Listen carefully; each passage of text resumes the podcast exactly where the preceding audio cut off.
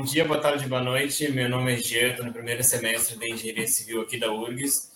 E hoje, juntamente com o Rafael, nós vamos apresentar o CCVcast, o, me o melhor podcast que já se viu. Hoje o nosso tema é a área de transportes, então nós convidamos dois professores para tratar sobre a área e vocês entenderem um pouquinho melhor dela. E aí, pessoal, ah, eu sou o Rafael, sou estudante do terceiro semestre de Engenharia Civil da URGS. Hoje a gente trouxe como convidados o professor Daniel Garcia e o professor Lélio Brito. Ambos são professores do curso de Engenharia. Uh, sejam muito bem-vindos ao CCIVcast.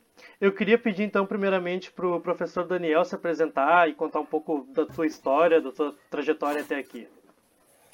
Nós vamos ter efetivamente 36 horas, então, pelo que eu entendi, é isso, né? É, bom dia, tarde ou noite a todos. Meu nome é Daniel Garcia, eu sou professor da disciplina de rodovias da URGS, do DEPROT, Departamento de Engenharia, Produção e Transportes.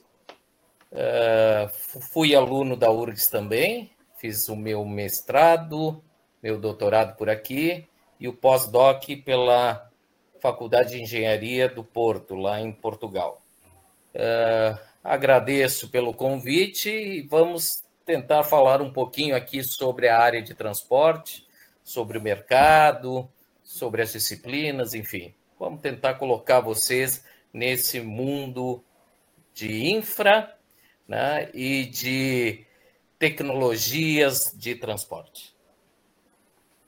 Ah, que legal, professor. Então, se agora o o senhor pudesse apresentar um pouquinho agora, professor Lélio.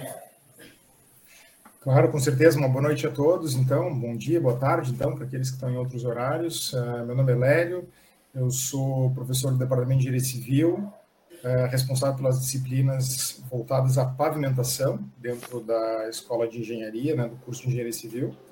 E engenheiro também civil pela URGS, de formação, com meu mestrado na URGS e meu doutorado na Universidade de Nottingham.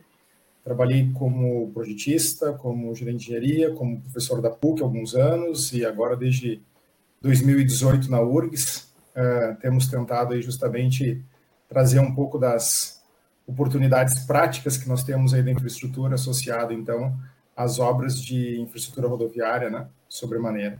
Vai ser um prazer aí conversar com vocês um pouco mais e dar um pouco de amplitude aí ao que nós temos da nossa temática, que acreditamos, Daniel e eu, com certeza, que é uma das das grandes áreas aí com forte potencial acadêmico aí para aqueles que estão nos ouvindo. Eu gosto da URGS que os professores têm sempre esses currículos gigantescos, essas coisas de outros países aí. Uh, bom, vamos lá então, começando uh, o nosso papo. Uh, eu queria perguntar como é que são as disciplinas dessa área que a gente tem, se elas preparam a gente bem para o mercado de trabalho e se tem muita diferença do que a gente vê então na faculdade, no curso, que a gente estuda ali, para o que a gente veria na prática, ali, o, o trabalhando mesmo. Qualquer um de vocês. Pode começo ser. eu ou tu, Lélio? Vai lá, professor Daniel. Vai lá. Bom, uh, eu costumo iniciar a disciplina de rodovias falando para os meus alunos que nós estamos vivendo no Brasil numa janela conceito de janela demográfica, né? Uh, quem ainda não conhece esse termo, esse termo é muito utilizado quando boa parte da população em idade ativa, né, uh, uh, está está então com condições de trabalho, perfeito? Eu eu sou uruguaio, eu vim para o Brasil com seis anos de idade, e na época, lá em 71, diziam que o Brasil era o país do futuro, né? Então, nós estamos nessa janela demográfica efetivamente vivendo uh, o grande momento, a grande oportunidade para darmos o salto. E esse salto, sem sombra de dúvida, deve ser um salto na área de infraestruturas. E transportes é efetivamente um dos elementos que compõem essa área de infraestruturas. Uh, então, assim, no que atuar nessa área de infraestruturas e na área de infraestrutura de transporte? Existem as mais variadas possibilidades, ok? Eu, por exemplo, ministro uma disciplina de rodovias que é uma disciplina da parte hard do transporte. O professor Lélio vai falar provavelmente das disciplinas que ele ministra, que também é dessa parte hard, da parte da infraestruturas. Mas transportes é muito mais do que isso. Transportes é o gerenciamento da mobilidade, é a logística, são questões relacionadas à segurança, né? Questões relacionadas a diferentes modais, a smart cities, a uma série de questões. Infelizmente, hoje, a engenharia civil vem perdendo alguns espaços. Por quê? Porque as engenharias elas vêm se especializando. Então, nós já temos hoje, e aqui próximo, na Federal de Santa Maria, por exemplo, né, em Cachoeira do Sul, a engenharia de transportes, onde o engenheiro de lá ele se capacita em todos esses aspectos de mobilidade, de logística e outros mais que nós temos poucas disciplinas relacionadas no nosso currículo. Basicamente, para iniciar, seria isso. Lélio, eu passo contigo. Legal, muito obrigado. Dando continuidade aí no gancho do, do Daniel, eu acho que, de fato, as nossas disciplinas uh, dos cursos né, voltados à infraestrutura ainda tem um espaço de ampliação, mas uh, isso já vem né, numa, numa movimentação de, de mudança. Como o professor Daniel comenta, o fato das engenharias estarem se especializando, claramente surgem novas demandas, né, porque existem um, uma grande quantidade de novos conteúdos. Então, acho que os professores eles estão sempre na, na dualidade de manter o conhecimento básico como sendo o elemento fundamental ou associar os conhecimentos práticos né, do dia a dia que os alunos às vezes tanto clamam e pedem e entendem justamente como necessário e claramente nós atentos ao mercado entendemos dessa necessidade. A dúvida é justamente como uh, concatenar ambas as dificuldades, né, que é trazer esses conhecimentos mais fundamentais com os conhecimentos especialistas. E eu acredito que uh, a URGS tem uma, uma, uma grande diferença, assim, uma, é, é um elemento uh, que eu acho muito particular e interessante, que é o fato das disciplinas eletivas permitirem que haja uma, uma capacitação em outros elementos que outras universidades não teriam basicamente o que a URGS faz no seu currículo, né, hoje para o engenheiro civil, pelo menos, né, pelo qual falo, é você ter o curso básico em quatro anos e um ano de especialidade. Então, as disciplinas eletivas, elas dão a oportunidade justamente de você fazer essa especialização. E na maior parte dessas disciplinas eletivas, você tem sim conteúdos de projeto, conteúdos que uh, permitem justamente você aí uh, agregar o conhecimento prático. Né? O professor Daniel pode comentar as disciplinas dele, que ele tem um modelo extremamente atrativo, né, justamente diferenciado uh, do que era a disciplina de rodovias quando eu fiz, ainda que ela fosse a disciplina base e a disciplina que, inclusive, me encantou para entrar pela área, né, com, com o professor Albano, que precedeu o professor Daniel, já era uma disciplina diferenciada, porque é uma disciplina que te dá uma, uma oportunidade de você colocar a mão na massa do projeto. E hoje o professor Daniel conseguiu ainda encorpar ela de uma forma ainda uh, maior, mais intensa. Eu gosto de fazer um projeto que a gente chama de projeto capa verde, né, que é um projeto executivo. É um projeto capa verde, aquele projeto que você tem que entregar literalmente com a capa verde, porque é o projeto como o projetista deve submeter o órgão para avaliação. Então, eu acho que nós temos sim oportunidades dentro da nossa universidade que permitem a gente trazer a realidade uh, dentro da sala de aula. Eu acho que hoje isso já é uma demanda que a gente consegue atender. Uh, existe, sem dúvida, né, as, as dificuldades inerentes a, a, a, ao processo de crescimento da Universidade Federal e aos sistemas de automação que nós temos hoje, as ferramentas que são crescentes, que sempre são desafios, mas eu acho que em termos de conteúdo, a URGS ela está aí, digamos, uh, talvez até pode dizer um passo à frente em alguns elementos que me parece que são prioritariamente oportunidades eletivas. Né? Então, acho que nós conseguimos trazer um pouco dessa, dessa, dessa, desse conteúdo, né? que é justamente o, o, conteúdo prático, o conteúdo de projeto para dentro da sala de aula. Então, é, isso seria um pouco assim desse contexto né, que vocês perguntam, se a gente consegue fazer essas aplicações. E o professor Daniel e eu, gente, nós fomos projetistas, né? ou seja, ainda somos, quando podemos, assim, trabalhar, né? ou seja, claro que associados à pesquisa hoje, muito mais do que ao projeto. E eu acho que isso também dá uma oportunidade de a gente fazer uma discussão uh, daquilo que de fato se aplica, né? ou seja, não é apenas um conhecimento teórico que nós temos hoje. Hoje nós temos um conhecimento prático teórico, né, que a gente consegue demonstrar. Eu costumo dizer que uh, na engenharia, se alguém te disser que a prática é diferente da teoria, então significa que nós temos que mudar a teoria, né? Porque uma teoria errada, ela não pode jamais existir. Se você aplicar na prática uma teoria errada, significa que a teoria tem que ser mudada. Mas jamais a gente pode dizer que a teoria é diferente da prática. Se a teoria for diferente da prática, alguma coisa está diferente do que deveria ser. Eu, eu queria aproveitar, e se vocês me permitem, né? À vontade. É, o, o, professor Lélio citou o grande professor João Fortini Albano, do qual eu estou sucedendo aqui na disciplina de rodovias, o professor Albano, que, se não me engano, foi professor de 1977 ou 78 até 2015. Ele formou várias gerações de engenheiros civis aqui pela URGS, ok? É, e caracterizar para vocês que a URGS ela sempre teve tradição nessa área, né, Lélio? Né? Quer seja a partir também dos seus respectivos laboratórios, que eu acho que a gente vai ter oportunidade de falar um pouquinho mais à frente, né? o LAPAV e o, Lastran também, mas também caracterizar para vocês que nós temos uma atuação uh, na, na graduação, mas a URGS também tem cursos de pós nessas áreas, ou nessa área, é, muito bem qualificados, ok? Nós temos aqui, por exemplo, no PPGEP, o programa de pós com mestrado e doutorado, que tem nota 7 de um máximo de 7 dado pela CAPES, né?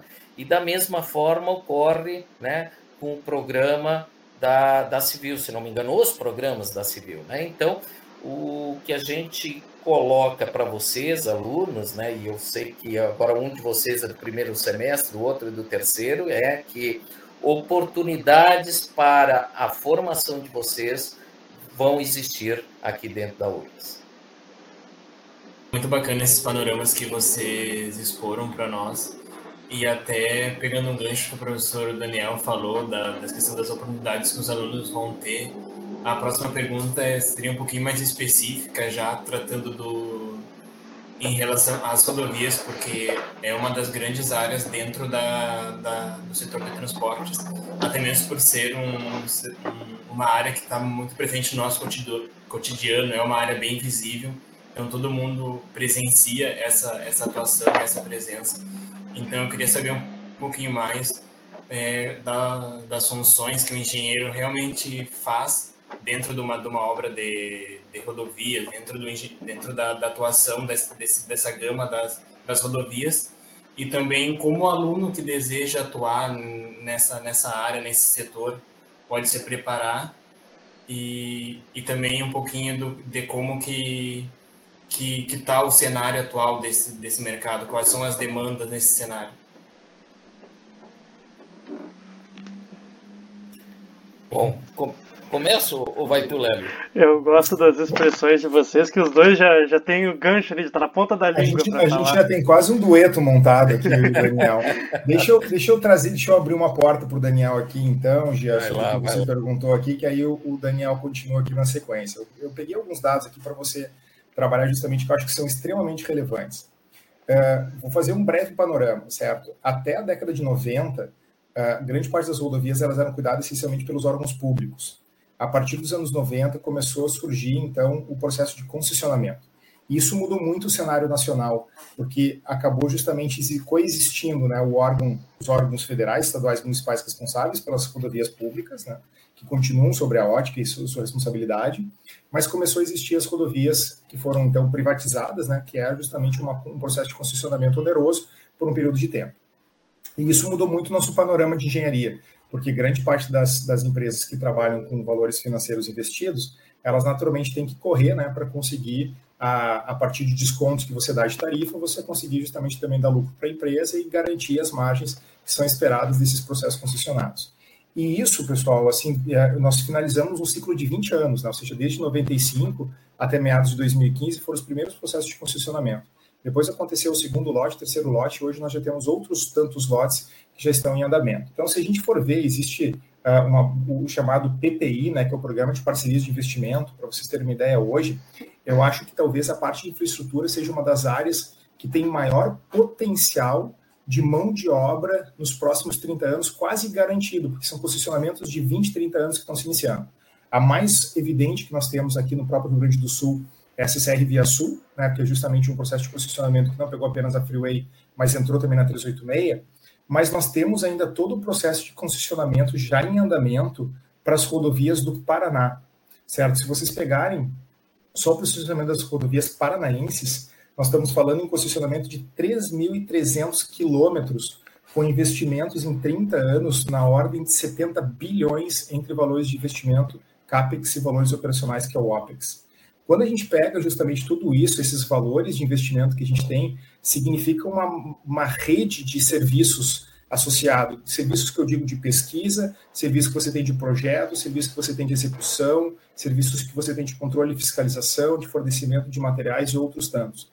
Então, isso dá um panorama para vocês daquilo que nós temos, uh, investimento futuro que, se, que está se esperando. Nós temos ainda, dentro do, dos, dos, programas de participação de investimentos previstos, uh, saiu agora a notícia em 1 de abril que o governo qualificou o primeiro projeto de túnel imerso do Porto de Santos.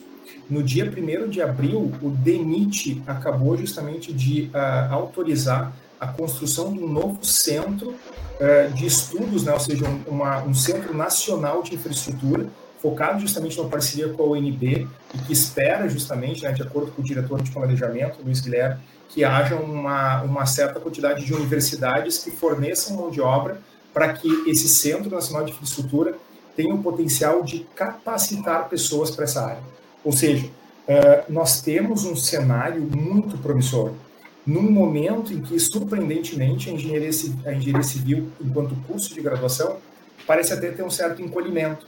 Nós vimos justamente uma, uma, uma redução da demanda do curso, e hoje, se vocês observarem, isso está levando até uma dificuldade às empresas de conseguir estagiários. Ou seja, nós estamos buscando estagiários e não se consegue estagiários, porque a demanda é tão grande por pessoas e a infraestrutura está com uma previsão de investimento tão significativo para os próximos anos que eu não tenho dúvida de que aqueles que ingressarem agora na engenharia civil e tiverem o olhar da infraestrutura em momentos mais cedo, né, porque a infraestrutura normalmente ela começa a chegar apenas a partir do quinto, sexto semestre, e eu acho que isso tem que começar a mudar. Ou seja, nós temos um programa no nosso laboratório, que a gente pode falar um pouco depois, que é o Peter, que a gente tenta buscar as pessoas mais no início do curso. Porque o engenheiro civil ele se enxerga muito como engenheiro de construção e engenheiro de estruturas, logo no início do seu curso. E a infraestrutura, ela acaba absorvendo uh, uma parcela, digamos assim, ela encanta uma parcela menor de pessoas no início e quando você chegar lá no fim, você já acabou muitas vezes se focando para uma área ou outra. Mas eu acho que nós temos esse papel, né? Então, legal de ver justamente essa conversa que nós estamos tendo e ela servir como um motivador para que as pessoas vejam o que de fato faça um engenheiro rodoviário. O engenheiro rodoviário ele ajuda a construir rodovias, pontes, túneis, manutenção de, de, de infraestrutura, ele discute toda a parte de drenagem, discute a parte de geotecnia, taludes, ele discute a parte justamente de sustentabilidade, projetos que você tem aí de uh, painéis fotovoltaicos para o abastecimento de grandes praças de pedágio, a necessidade de câmeras de fibra ótica, sistema de telemetria que você tem, de health monitoring das estruturas. Existe um, uma, uma miríade tão grande de elementos que eu suspeito para dizer, digo que é com certeza a engenharia mais desafiadora que o, que o engenheiro pode buscar e seguramente uma das mais atrativas também para aqueles que desejam aí uh, realizar os seus, os seus desafios como engenheiro civil. Né? A infraestrutura ela tem uma ampla gama de atuação e eu deixo a bola aí justamente para o professor Daniel aí continuar uh, chutando, chutando ela em gol, porque eu sei que nós fazemos isso juntos, né? E a gente já tem alguma série de, de gols aí nessa goleira, a gente quer mais aí. Lélio, é apaixonante, né? É apaixonante. Bom, vocês já devem ter ouvido falar de alguns termos como o custo Brasil, né? ou Brasil, país continente. Né? E efetivamente, se a gente for observar, em termos de mercado mundial, nós somos competitivos em muitas coisas, né? Uh, os americanos vêm para o Brasil para tentar entender como nós conseguimos ter uma produtividade em termos de soja lá no Mato Grosso que eles não conseguem ter. Né? A nossa proteína, quer seja de aves, quer seja de suínos, né, é tida no mundo como uma das mais nobres. Tá? E efetivamente, né, exportar, exportar esses produtos, essas commodities, acaba implicando no, no, em alguns gargalos que nós temos. Tá? Não quero dizer com isso que a vocação do Brasil seja meramente a de exportar commodities, ok?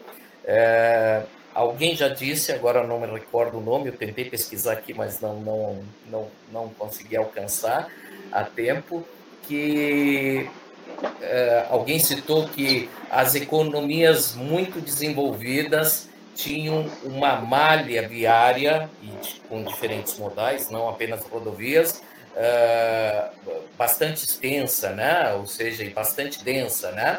E alguém disse o contrário. Não, não, é por existirem essas, essa malha bastante densa, bastante complexa, é que a economia se tornou desenvolvida. Se nós formos ver e retornar lá para o Império Romano, e na minha disciplina de rodovias, a gente começa desde lá, dos egípcios, dos sumérios, a gente pega um pouquinho de história, é bem legal, Léo. Estou fazendo, trazendo algumas coisas para o pessoal associar que engenharia e tecnologia não é só um iPhone 13 ou coisa parecida, né? A gente vai verificar que a base da infraestrutura de toda uma Europa foi concebida lá pelo Império Romano e essa infraestrutura é, assim, muito próxima da perfeição, ok? Claro que tinha outras demandas, ok? Bom, mas especificamente sobre essas nossas disciplinas, o que, que elas têm e quais são as possibilidades de mercado, eu sinto que na, na área onde eu mais atuei, eu atuei muito na área de projeto de rodovias. E nessa área de projeto, que é uma pequena área nesse contexto, que o Lélio citou várias e várias formas de, do profissional se posicionar. Uh, geralmente, as empresas de consultoria desenvolviam estudos, depois projetos em diferentes etapas, né? desde um, de um projeto básico até chegar lá no projeto executivo. E um projeto executivo ele envolve vários profissionais distintos. Ele envolve um projetista do projeto geométrico, um projetista de terraplenagem, que geralmente é do geométrico, um projetista especializado em pavimentação, que às vezes está vinculado à terraplenagem também, com certeza, né? Uh, nós temos o projetista da drenagem, da sinalização, né? De, das obras de arte especiais, né? pontes, viadutos, túneis, né? O pessoal também agora está vinculado à questão do meio ambiente, né, ou ambiente, né, por assim dizer, que é fundamental. Então, hoje as nossas rodovias elas são projetadas para que a, para que a agressão ao que existe, ao entorno, seja a menor possível, né?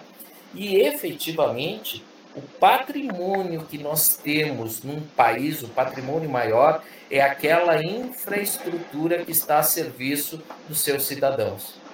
Gerenciar isso, né, Lélio? Como gerenciar a questão dos pavimentos, em que momento ter uma intervenção sobre um pavimento para que o custo ao longo dos anos, e isso eu vou deixar com o Lélio, porque ele sabe muito mais do que eu, né, seja minimizado para o custo da sociedade perfeito? E isso a gente está falando de rodovias.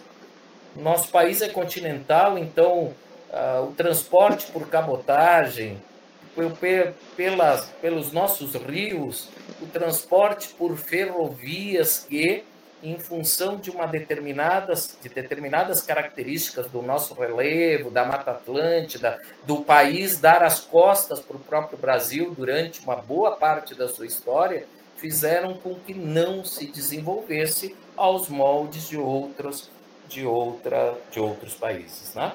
Mas eu acho que pelo menos eu concluo aqui, Leve, eu não sei se queres continuar ou passar para eles ou não. Eu, eu, só vou fazer uma complementação, eu acho que você deixou um gancho aí para mim, que é a questão justamente que a gente está falando de, dessa questão do transporte, né? só a gente, vocês já sabem, né, nosso transporte é um modal, é essencialmente é o rodoviário. E, e como o Daniel comenta, o custo que nós temos associado ao pavimento, seguramente ele é muito alto. Então eu sempre gosto de dar uma perspectiva para quem não conhece os, esses números ainda. É, eu sempre faço uma, uma, pequena, uma pequena digressão com os alunos logo no início do curso. Eu pergunto quanto é que custa um apartamento caro, né, bem caro em Porto Alegre. Um apartamento bem caro em Porto Alegre hoje vai estar custando entre 5 e 10 milhões, né, um apartamento. Se a gente imaginar que tem dois apartamentos por, por andar, e se a gente imaginar que a gente tem 10 andares, a gente está falando que esse prédio está custando entre, é, o preço de venda é de 100 a 200 milhões. Se a gente imaginar que o preço de custo é alguma coisa parecida como 50% do preço de venda, então nós estamos dizendo que para construir esse prédio, nós gastamos alguma coisa entre 50 e 100 milhões, certo? Para construir o prédio. Nós estamos falando num padrão AAA, né? Ou seja, morar num apartamento de 5 a 10 milhões, a gente está falando num apartamento que todo engenheiro quer, normalmente consegue depois de uns 10 anos, a gente ainda está correndo atrás, ou pelo menos eu estou, né? mas a gente tem que correr atrás disso, né? ou seja, o engenheiro é isso. Temos, temos. Estamos aí. Mas o que eu quero dizer com isso é, a maior rodovia que nós tivemos construída nos últimos tempos, que foi a 448, que é uma rodovia de, 5, de 20 quilômetros, ela custou um bilhão de reais. Então, 50 milhões o quilômetro construído da, da 448. Claro que é uma rodovia de características especiais, ponte estaiada, terros altos, uh, vários problemas de solos, uma característica extremamente particular, né? Pavimento robusto, duas plataformas, né? ou seja, uma rodovia uh, com duas pistas, uh, multifaixas mas 50 milhões o quilômetro no custo de construção de uma rodovia em um quilômetro significa a tecnologia aí sim. Então, quando a gente fala em custo de transporte, quando a gente fala em custo de manutenção do pavimento, e quando a gente fala também em competição desse transporte, que é uma coisa que também tem que ser muito bem estudada, porque a competição ela não pode ser desleal, senão significa que o cara que está fazendo, tá, ele está fazendo um, uh, tá fazendo um transporte eventualmente mais barato por uma razão ou outra, que ele está infringindo leis, ele acaba justamente desmotivando o transporte do colega do lado, que pode estar fazendo isso corretamente. Então, existe uma série de estudos que se trabalham, né? Tarifas, valores de pedágio, custos de frete, custos de manutenção de infraestrutura, ciclos de vida, novos materiais. É uma área encantadora. E quando a gente fala ainda agora também na parte do ciclo de vida através do, do, do, carbon print, né? se a gente está falando justamente das emissões uh, da produção de materiais, uh, o uso de materiais de agregados virgens, o ligante asfáltico que subiu mais de 50% em, último, em quatro anos, certo? Quatro anos nós estamos falando 50% de aumento e agora com essa disparada de petróleo, sabe-se lá o que, que essa, essa guerra vai nos trazer aí ainda, né, em termos de, de desenrolar. Então, ou seja, tem muito para se aprender e muito para se estudar, né? Ou seja, esse custo ainda é um custo que ainda se trabalha muito, ainda se estuda muito. Lélio, se me permite, rapidinho. Isso sem falar depois dos custos operacionais. E a questão do custo do não oferecimento do serviço. Vejam, uma ponte do Guaíba que por 30 minutos fica levantada, o quanto interfere em tempos ociosos gerados ali, perfeito? E outras questões, ok? Então, vejam como é importante avaliar todos esses custos para a sociedade. Né? Eu queria comentar ali antes o que o Lélio disse, que me chamou bastante atenção. Tu falou que a área de rodovias ela é uma que está faltando mão de obra, né? Bastante trabalho. E é curioso porque a gente, como estudante de engenharia, a gente vê exatamente, a gente pensa, pelo menos falam pra gente, o contrário, né? Ah, tu vai se formar, ficar aí cinco anos na faculdade de engenharia para virar Uber né? Porque não tem emprego, coisa. Então é, é bem interessante ver essa perspectiva assim diferente. Rafael, vou te dar um dado, assim, nós estamos, agora nós acabamos de abrir uma seleção, nós temos um, um projeto com a, a CCR Via Sul, né, dentro do nosso programa que é o PITER, que é o Programa Especial de Treinamento uhum. de Rodoviário, no qual nós, nós buscamos oito bolsistas. O bolsista quintanista, ele é um bolsista 30 horas que já faz o estágio direto na concessionária nós tivemos dificuldade de achar um estagiário com uma bolsa de R$ 1.200 para trabalhar por 30 horas diretamente dentro da concessionária, com altíssimo potencial de sair contratado depois desse estágio de seis meses a um ano, porque eles estão com mais de 30 vagas abertas dentro da CCR Via Sul. E a gente teve dificuldade de conseguir preencher a vaga. É, imagino. Uh, a outra pergunta, que acho que ela já foi respondida antes também, acho que pode ir para o laboratório já. Então vamos pular para a parte de laboratório. As respostas de vocês foram bem completas, né? Então, agora entrando já na questão da atuação da URGS, a gente sabe que, que a URGS se destaca nesse cenário de pesquisa e de tem é uma, uma faculdade em cenário brasileiro que, que vem se destacando nesse ramo. Então, eu queria que vocês explicassem um pouco mais sobre o funcionamento de Lapa, do LAPAV, do laboratório do LAPAV, também do Lastran, é, do, de modo assim, as pesquisas que, que eles atuam, que eles realizam, na parte de se existe algum projeto que está em desenvolvimento, algo que, que está prestes a sair, e também em relacionado aos alunos, como que os alunos podem fazer parte disso, a que momento do curso eles, eles, eles é, têm acesso ao laboratório e um panorama geral do laboratório. Assim. Vamos lá. Bom, eu vou, vou falar um pouquinho do Lastran, ok? Uh, o ideal seria que junto comigo estivessem aqui a professora Helena Cibes, a professora Ana Maria Laranhaga, a professora Cristine Nodari, o professor Fernando Michel, né, e o, o professor que agora se aposentou também, o professor Sena, né, que foi, na realidade, se aposentou da URGS para assumir o cargo, a presidência da GERGS, ok?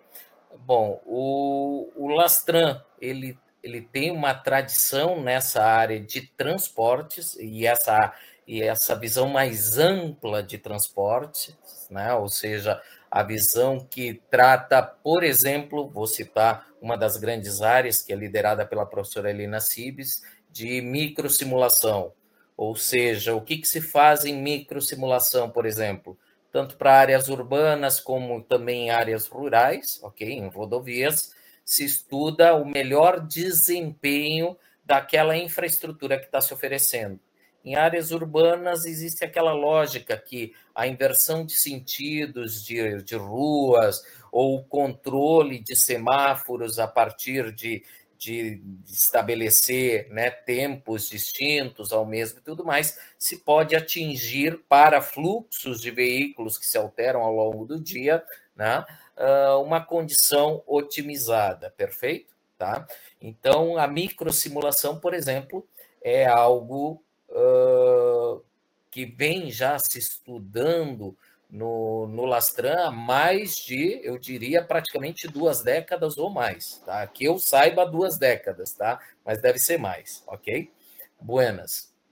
Uh, nós temos várias outras áreas uh, que são fazem parte de estudos ali no, do Lastran, com a questão de ciclovias e ciclofaixas, caminhabilidade, smart cities, mas eu vou citar uma da qual eu mais estou vinculado, eu e a professora Cristina Nodari, é uma área recente, uma linha de pesquisa recente, que nós estamos trabalhando com uh, realidade virtual, tá? com ambientes de realidade virtual, e na construção de um simulador de direção veicular do nosso laboratório meu pós-doc foi lá na FEUP no sentido de ir para fora e conhecer um dos simuladores europeus mais tradicionais que começou a ser desenvolvido na década de 90, ok?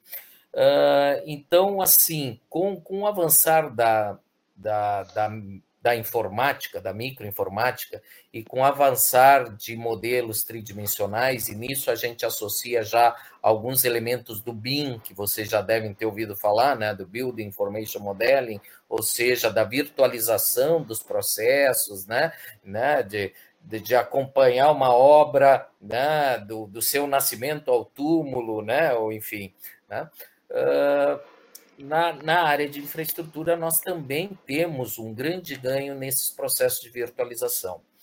E, o, e a virtualização ela permite, primeiro, a, a caracterização em modelos tridimensionais do que está lá real. Então, vocês devem estar acompanhando hoje a utilização de drones para ou vantes, né, para levantamentos aéreos de rodovias e a modelagem essa tridimensional com um custo que é bastante competitivo aos processos tradicionais que eram de levantamentos topográficos, perfeito? E a simulação de direção veicular, ela traz um aspecto muito interessante, porque ela permite, num ambiente controlado, e seguro desenvolver pesquisas direcionadas para determinados fins. Vou dar um exemplo. Uma rodovia que, por exemplo, a partir de uma saída de curva não esteja dando uma visibilidade suficiente e tu criares um cenário em que um animal cruze essa rodovia nessa posição, perfeito? E identificar, por exemplo, nesse teu projeto de experimento, quantos incidentes tu vai ter de atropelamentos ali à noite, de dia, com neblina, né, né com faixas etárias distintas. Então vejam como se torna interessante avaliar algo antes efetivamente de disso acontecer lá na realidade, ou seja, a tua rodovia pode ainda ser virtual e tu fazeres esses ensaios antes da própria implantação da mesma, perfeito? Então, assim, hoje as tecnologias nos permitem muitas coisas. Sobre uma das áreas, que é o do professor Michel, que ele atua bastante, uh, é a, a área de telemetria, ou seja, identificar a partir né, de equipamentos específicos, onde eles estão, a, com que velocidade eles estão uh, percorrendo aquela via, em que circunstâncias eles estão. Vocês provavelmente sejam usuários de aplicativos de celulares que utilizem essa telemetria, né, o geoprocessamento, a telemetria de uma informação. Ah, o ônibus vai chegar daqui a três minutos, daqui a cinco minutos essas tecnologias, até bem pouco tempo, elas não existiam. E efetivamente, essas tecnologias elas permitem, a partir da engenharia civil e da engenharia de produção, e por isso que o nosso departamento está no DEPROT, né? Aqueles processos de otimização, perfeito? Ou seja, de tu teres um ganho, de tu levares isso a um padrão de qualidade, de eficiência próximo do seu limite ok? E é nisso que a gente trabalha e tem muita coisa legal para fazer. Legal. Uh, bom, nós então, Rafael, já, nós uh, o laboratório de pavimentação, então, uh, com, com, foco muito mais na parte de materiais, né, ou seja, focado aí na parte de pavimentação diretamente, ela tem um olhar no que se refere então a, aos estudos uh, tanto da parte do desempenho de misturas asfálticas, quanto misturas cimentadas aplicadas às camadas de pavimentação. E nós temos vários estudos hoje que estão muito focados nos métodos de dimensionamento, no qual a gente coopera com a Petrobras através da rede temática de asfalto. Então, o LAPAV, que foi criado pelo professor Cerati uh, há 36 anos atrás, é, hoje é um laboratório que conta com cerca de 40 pessoas, né, entre alunos de doutorado, mestrado, pesquisadores e professores. E a gente tem é, essencialmente três professores atuantes, né, ou seja, eu trabalho com o professor Washington e também uh, junto conosco nós temos uma professora que é do litoral, a professora Mônica Garcês, do campus litoral, mas que atua muito forte na área voltado à avaliação de ciclos de vida, né? ou seja, análises de LCA ou seja, trabalha com, com avaliação do, do quanto os materiais, em relação à sua durabilidade, oneram ou têm habilidades justamente de motivar né, os custos que a gente tem ao longo dos anos, e beneficiando-se através justamente de maiores investimentos, num primeiro momento, com a iniciativa justamente de você economizar no longo prazo. Que é um elemento que todo mundo busca, né, seja por elementos uh, diretos ou até indiretos.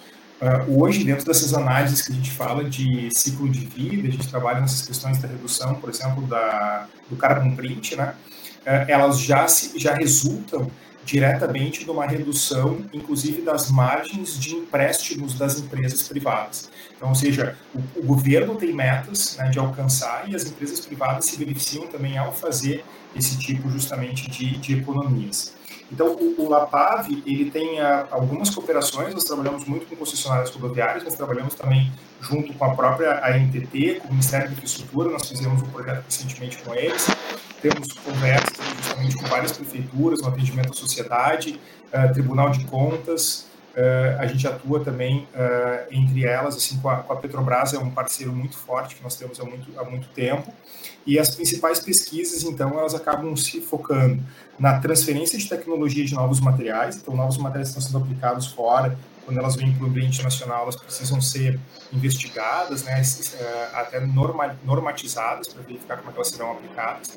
Desenvolvimento de novos equipamentos, novas capacidades que a gente tem de fazer o estudo de como esses materiais vão ser modelados ao longo do tempo. Uma das nossas últimas teses de doutorado que nós trabalhamos, nós tivemos monitoração de trechos uh, utilizando sensores de, de, de, alta tecnologia que permitem a gente investigar como o pavimento se comporta sobre o tráfego real.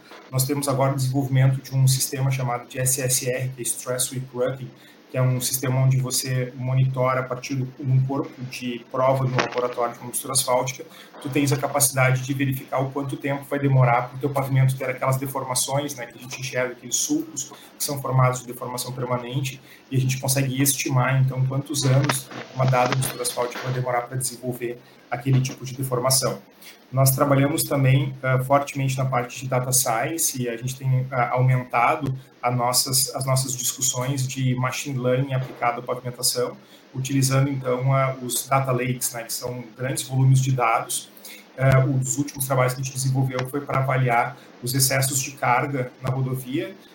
a gente tem hoje na, na nossa universidade, né, através dessas pesquisas que a gente vem desenvolvendo, mais de 100 milhões de pesagens realizadas no Brasil aonde permite que a gente trace um perfil do tráfego rodante e o quanto que esses, uh, esse tráfego onera, então, o custo de manutenção dos pavimentos.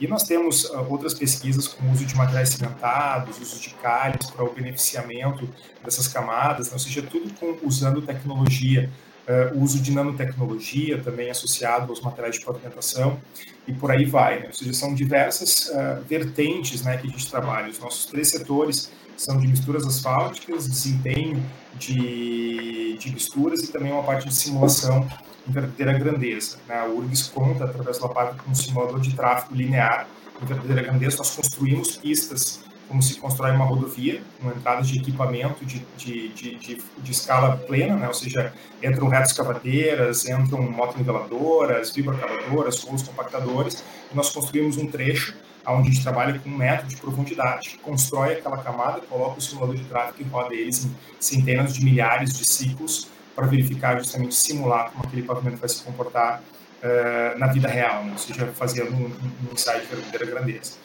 Então, essas são algumas das características que o nosso laboratório trabalha. E, e dentro disso, eu gostaria de, de, ressaltar mais uma vez né, esse programa que nós temos, que é o PITER, que ele é focado, então, para dar oportunidade às pessoas entrarem no laboratório desde cedo. Então, a pergunta que vocês fizeram sobre quando um aluno pode entrar para dentro do laboratório, eu diria, sem sombra de dúvida, logo no primeiro semestre, certo? Ou seja, desde o primeiro semestre você tem a habilidade de ajudar no laboratório e começar a absorver conteúdo, né? ou seja, a coexistência que a gente tem com colegas, ele é um ambiente extremamente salutar para que a gente comece a, a, fazer justamente a divisão dos conhecimentos e a aplicação, né? ou seja, aquele início do curso um pouco mais adstringente, onde a gente vê muitas matemáticas, físicas, desenhos, e não enxerga tanta engenharia aplicada, o laboratório ele te dá esse colchão de conhecimento que é para você ver que você vai em algum momento ter esse conhecimento diretamente aplicado, e quando você chega nas disciplinas de projetos, disciplinas afim, você já tem aquele conhecimento base daquilo que você já estava vendo há mais tempo. Então, faz com que o, no nosso programa, como é um programa de cinco anos, né, onde o quinto ano o aluno faz o estágio diretamente na empresa privada, o objetivo é que ele, desde o primeiro semestre, ele já tenha esse contato com a, com a, com a infraestrutura. E, e, nós motivamos, então, que as pessoas façam esse programa de múltiplos anos, aderindo a ele e continuando nessa área, seja para quem tem aspiração na área acadêmica, né, que gosta justamente de fazer, de ser pesquisador, gosta da docência, ou se, né, se imagina como pesquisador mesmo na iniciativa privada, que são elementos que hoje já são realidade, ou aqueles que desejam ir para a indústria né, e trabalhar justamente com a parte de produção, obras, e, e eu frequentemente tenho circulado por algumas obras aqui do estado, Santa Catarina, e com, com muita alegria a gente vê vários dos nossos ex-alunos aí andando nessas obras, o que significa que o pessoal realmente está ficando e, e, vocês têm que pensar que esse passo é muito rápido no Brasil, né? ou seja, o nosso país ele cresce muito, como o professor Daniel comentava, né? ou seja, todos os outros elementos que a gente tem no Brasil é, é exemplo para várias coisas. E o que a gente percebe aqui é que a gente tem um crescimento rápido dos próprios engenheiros. Em 5, 10 anos, tem engenheiros que já entram dentro de cargos de gerências e diretorias. Então, significa que você tem que passar por toda a parte técnica e já entrar dentro de uma parte administrativa. Só que essa parte administrativa é uma área administrativa com a finalidade técnica, ou seja, você tem que passar por esse conhecimento para que você permita justamente fazer as tomadas de decisões corretas. Então, é, é um momento onde o curso de cinco anos é um curso rápido. É, e é um curso que vocês têm que tirar o máximo que vocês puderem do suco que a universidade tem a oferecer.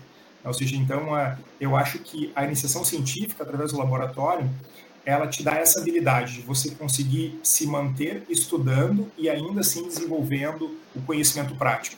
É, talvez, no meu ponto de vista, até um pouco melhor do que você está dentro de uma empresa privada logo no início, é porque a gente motiva que as pessoas estejam com um alto nível de rendimento acadêmico.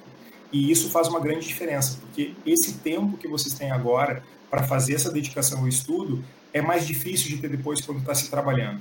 Né? Ou seja, é porque aí você já vai ter outras demandas.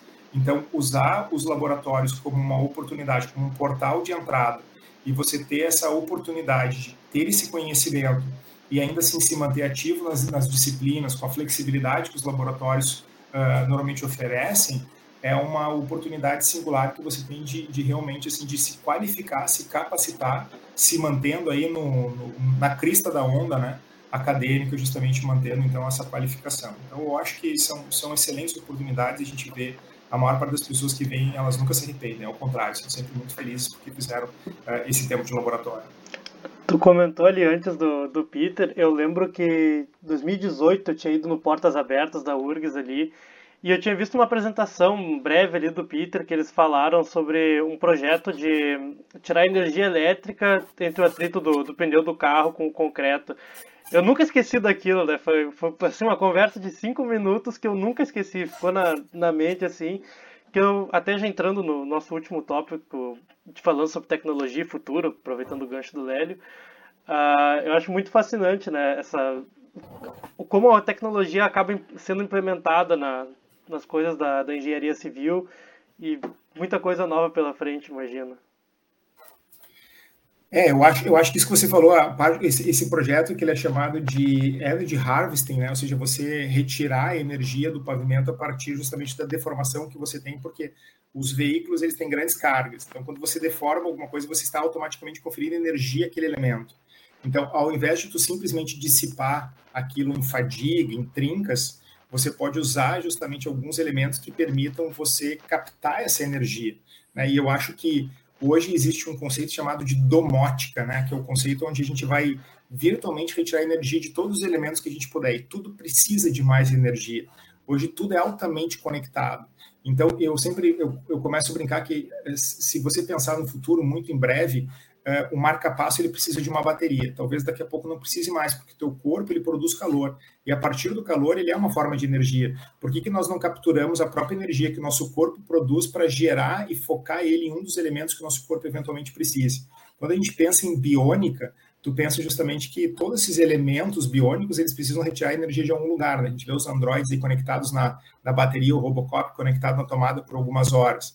Então, ou seja, como é que nós vamos fazer isso, né? Ou seja, uma rodovia ela precisa também de energia. Hoje você tem câmeras instaladas por todos os lugares, sensores, a habilidade que você vai ter, por exemplo, de entrar numa rodovia com o teu veículo elétrico e tu não quer ficar parado, né? Justamente depois que tu percorreu 250 quilômetros durante três horas. Hoje eu, quando estava na Alemanha em férias, Uh, não, é, estava justamente passando por lá, estava lá o pessoal sentado do seu Tesla, lendo o jornal na estação, justamente né, de, no, no, no, no, posto de combustível, né, mas na verdade estava num posto de parada, conectado na tomada, esperando o seu Tesla carregar. Uh, hoje existem projetos para que você crie meia bobina dentro do pavimento e permita que quando você faça mais ou menos como se fosse um river ride, né? Quando você passar por cima daquela faixa, você vai estar tá fazendo com que as suas barrinhas de energia elas vão subindo. Então, esse sistema que nós estamos falando justamente de fazer uma transferência energética entre elementos em andamento, eles estão intimamente vinculados à infraestrutura. Então, a, quando a gente vê todo esse conceito de interligação entre elementos, né, a capacidade de você diminuir, por exemplo, o headway entre os veículos para aumentar a capacidade, o chamado efeito de pelotão, um veículo atrás de outro, vai aumentar o dano no pavimento, mas automaticamente vai aumentar a capacidade das vias, vai melhorar a segurança, mas vai aumentar os volumes de carga, porque a gente quer transportar, a gente quer reduzir custos de frete. Então, existe um balanço muito grande entre a nossa vida e a infraestrutura. A infraestrutura lá é o nosso dia a dia. Quando a gente vê um projeto que você reduz um a dois segundos, porque tu sincroniza os semáforos numa cidade, mas que isso no somatório do ano são centenas de horas que você economiza da população parada naquele semáforo, é que a gente percebe o impacto que isso tem na vida das pessoas. Então, a, a, os sistemas interconectados de energia, eles vêm a partir de novos materiais, de novas tecnologias, uh, e justamente elas concatenadas a partir da pesquisa científica, que é o que dá o timo do, do norte, né, onde que ele te, te dá o avanço que você está buscando. Então, são, são vários projetos aí que eu acho que, que a universidade trabalha, hoje já é uma realidade para nós, e que eu acredito que, junto com a área de transportes, é onde a gente tem uma enorme expectativa realmente de ter grandes avanços nos próximos anos. Lélio, perfeito. Tu sabe que eu estava lendo esses dias sobre o aproveitamento agora de capturar energia a partir das ondas de Wi-Fi, né? Que alguém conseguiu já alguns miliamperes, alguma coisa assim, mas é fantástico, né? Ou seja, o próprio Wi-Fi que tu utilizas, né, para te comunicar, vai de repente estar tá alimentando, né, o teu próprio celular, né? Mas eu queria complementar um aspecto que o que o Lélio comentou, que quando eu estive em 2019 fazendo meu pós-doc em Portugal, uh, eu verifiquei que as grandes demandas deles eram basicamente três na Europa. Né? Uma delas tratava da, da questão dos combustíveis e dos combustíveis fósseis. Né? Hoje, se a gente for observar né, essa crise, a guerra da Ucrânia e tudo mais, a gente consegue ter uma compreensão um, bem significativa de quanto a Europa é dependente ainda de combustíveis fósseis. Né? A outra era referente aos veículos autônomos né? e a, as aplicações desses veículos autônomos. E essa eles associavam a uma terceira linha que era ao envelhecimento da população. Eles, né, eles têm uma situação lá bastante característica em que a população deles está envelhecida e envelhecendo, né? E a questão dos veículos autônomos associadas à, à população envelhecida, ela vai oferecer uma condição de autonomia para esse essa pessoa idosa, né? Autonomias que de repente a gente ainda não observa na nossa sociedade, perfeito? Mas ao mesmo tempo, eles se deparam com uma situação que é o seguinte: Hoje o nosso sistema ele não é completamente autônomo e não será daqui a 5, 10 ou 15 anos. Nós vamos ter sistemas híbridos ainda durante um bom tempo. Então, como fazer para um condutor idoso, né, que não está dirigindo o veículo, o algoritmo desse veículo interpretar uma situação que para a qual ele não foi programado dar o alerta e que tipo de atuação esse idoso terá no veículo, perfeito? Não sei se eu me fiz entender, né? Ou seja, um, uma situação de que um idoso que ele está só de passageiro, porque o veículo é autônomo, mas o autônomo ali né, não está programado para uma determinada situação, o veículo terá que dar o alerta para o idoso e o idoso terá que reagir perante uma condição que ele não estava fazendo leitura nenhuma, ok? Então vejam que o, o futuro, o futuro nos surpreende e ele oferece uma série de condições que são únicas, tá? Eu costumo dizer para os meus alunos de rodovias que o problema maior para um engenheiro é aquele que está por vir né, Lélio? E geralmente esse problema chega numa sexta-feira depois das quatro da tarde. E que a nossa função como professores aqui é uma função de formar vocês naqueles conteúdos tradicionais, ok?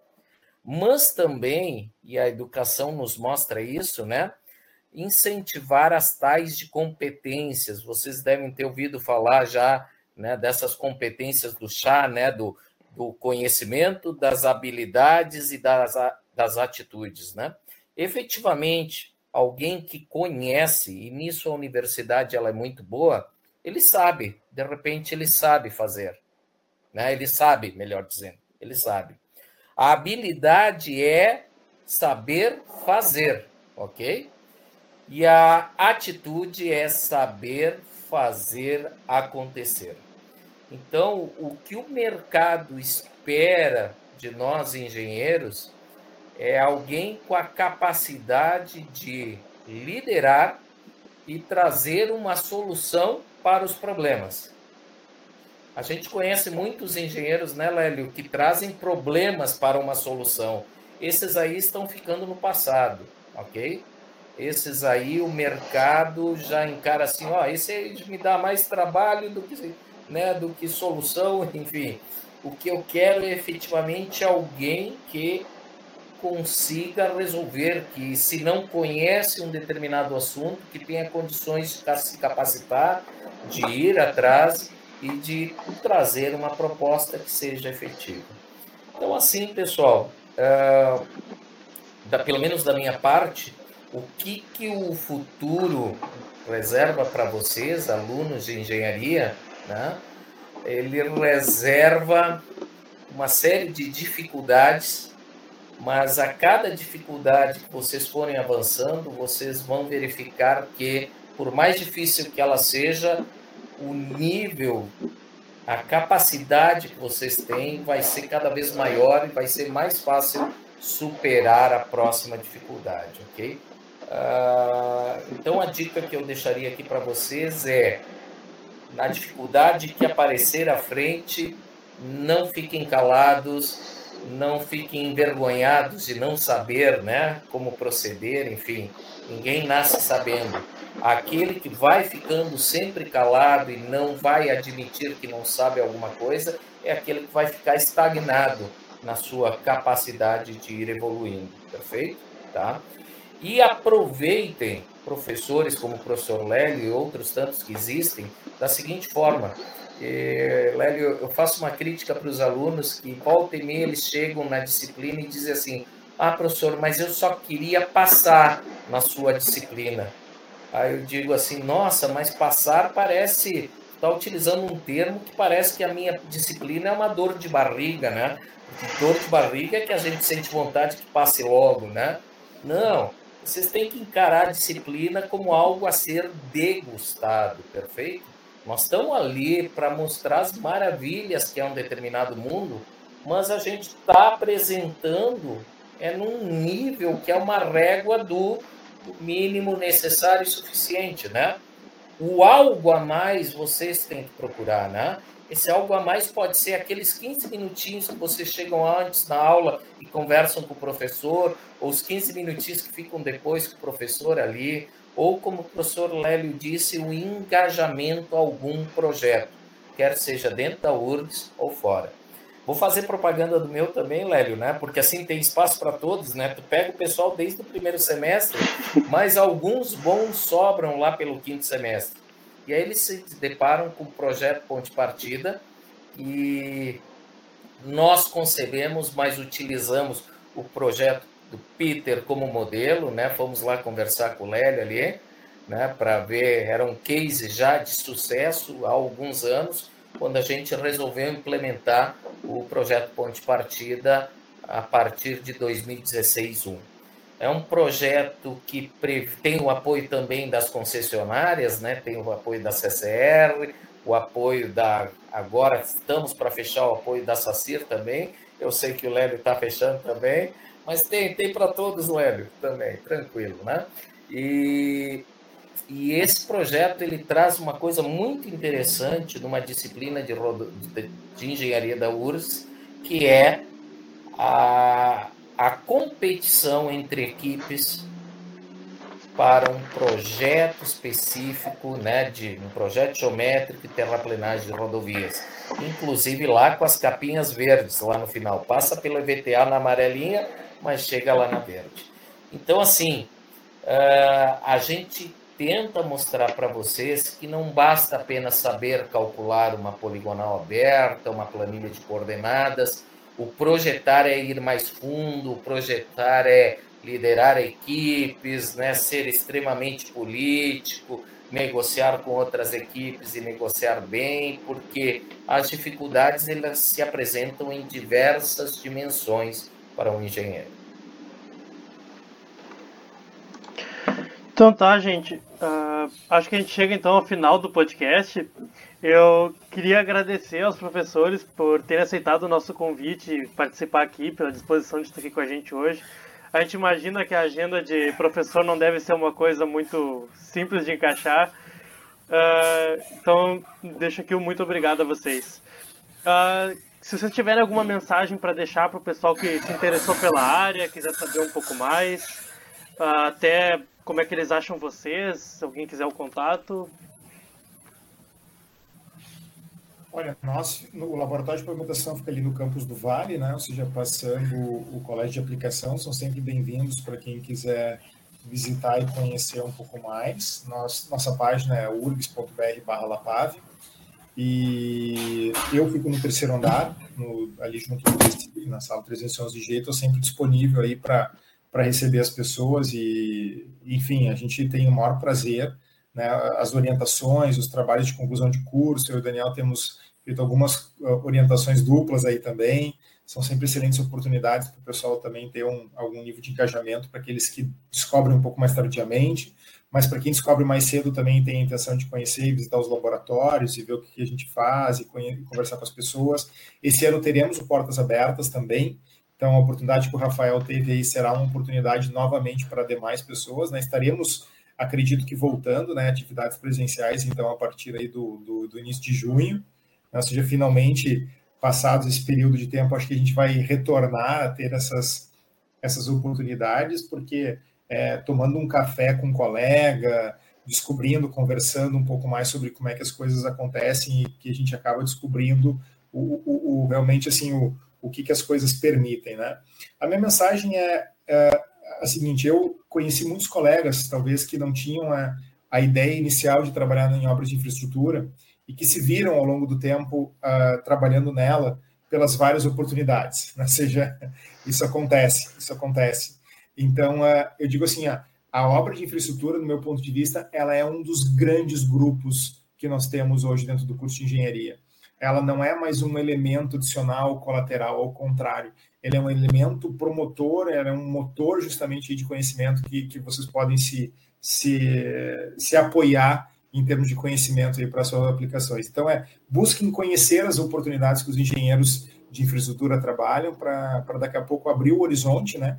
E ver que daqui a pouco não é só a construção de estruturas, ainda que sejam excelentes áreas, mas que existem outros tantos ramos aí que, que, que, as pessoas podem descobrir, que os alunos podem descobrir, e daqui a pouco irão descobrir com certeza aí uh, novas oportunidades e, e, novos amores aí dentro pela carreira profissional. Muito obrigado pela oportunidade, Rafael, para o Jean, para o professor também Daniel, que sempre é um prazer estar com ele. A gente tem uma combinação de justamente aí de conceitos que, que nos agradam, o, o, ponto de partida, o Peter, a disciplina do professor de rodovias em relacionamento de projeto. A gente tem um espírito muito próximo de trabalhar, porque viemos, digamos, da iniciativa privada junto com a iniciativa federal, e a gente gosta de ver justamente esse conceito aplicado, né?